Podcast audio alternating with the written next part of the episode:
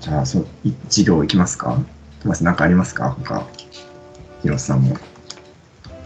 そうですね、なんかその、はい。聞いてみたいなって思ってたことがありましてですね、はいはい。なんかあの、作中で、こう、子供の遊んでるシーンっていうのがたくさん出てくると思うんですけど、まあ、その、まあ、当時はまだ戦前で、まあ物とかもそんなに多くないので、自然の中で、まあ川で遊んだりとかっていう描写がすごい多いわけですけど、うんその、皆さんの子供の時ってどんな遊びをしてました？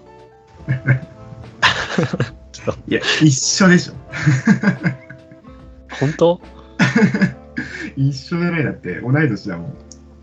いや、なんかでもさ、こう、DS とかさ、うん PSP とかが出てはい。きた頃で、うん。そのゲームをやってる人たちもいたし、そうじゃない人たちもいたのかなっていうふうに思っ自分の周りはそうだったので、なんかその遊び、自然の中で遊んだりとかしたのかな、逆に家の中で遊んでたのかなとか、うんちょっと興味があったんですよ。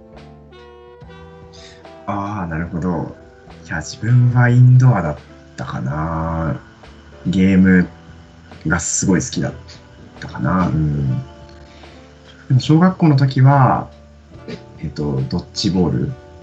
がね、マンションの横の駐車場にめちゃくちゃのドッジボールするために引かれてるんじゃないっていう あのラインがあって。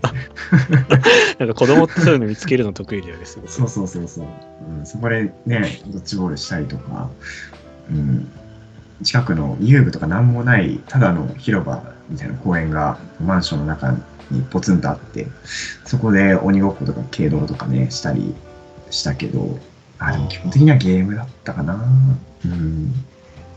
あんまりこう、自然の中で、なんか草草木に、草木と戯れたみたいな、そういう感じではない、ね。そうだね。あんまりそういうのはなかったかな。そうだよね、街の中だと。うん、うん。え、ともやさんはどうですか？まあ私もそれ結構インドア派かなとか思って結構ゲームもしゲームしてたかなとも思うんですけど、まあ、その一方でまあ自然絡みで言うと、まあ秘密基地作ったりはしてました。ああ、わかる。それはやった。え、近所に山とかがあったってこと？ああそれがあったらよかったんですけどね。ああ。なんか、マンションの1階のベランダの下がちょっと空いてるスペースがあって、ああ、分け入っていって、ちょっと秘密基地みたいなことをしてましたけど、まあ、それはちょっと全然、あのー自宅と関係ないマンションだったので、なるほど。されましたね。怒られちゃうやつだね不法侵入だね。いや、マンションの軒下みたいなところってこと？あ、そうです、そうです。そうですああ、なるほど。いや、それは経験ありますね、やっぱり。そっか。いや、ありがとうございます。えーお役に立てて。